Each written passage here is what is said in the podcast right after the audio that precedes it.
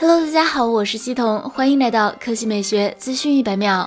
曝 Redmi 首款游戏手机已经入网，搭载天玑幺二零零，代号阿瑞斯。前段时间，Redmi 品牌总经理卢伟冰曾预告，Redmi 将会打造一款游戏手机，搭载联发科最强旗舰处理器天玑幺二零零。据 Redmi 产品总监王腾暗示，该机将在四月份正式登场。知名爆料博主数码闲聊站带来了该机的最新消息，他透露，Redmi 游戏手机已经入网，型号为 M 二幺零四 K 幺零 C，研发代号阿瑞斯，搭载天玑幺二零零处理器。据此前。消息，Redmi 游戏手机正面将配备一块 OLED 居中打孔直屏，且前摄采用和 K 四零同款的三星 E 四材质屏幕和超小开孔，能有效保证显示区域，且拥有顶级的显示和操作效果，带来顶级的游戏体验。作为主打电竞的游戏手机，拥有充足的续航是游戏体验的重要保障。Redmi 游戏手机内置了至少五千毫安时超大电池，加六十瓦超快闪充。另外，Redmi 游戏手机还有望加入类似黑鲨手机的游戏肩键，能够轻松实现。四指操作。至于售价方面，Redmi 游戏手机起售价很有可能会在两千五百元以下，有望成为最便宜的游戏手机。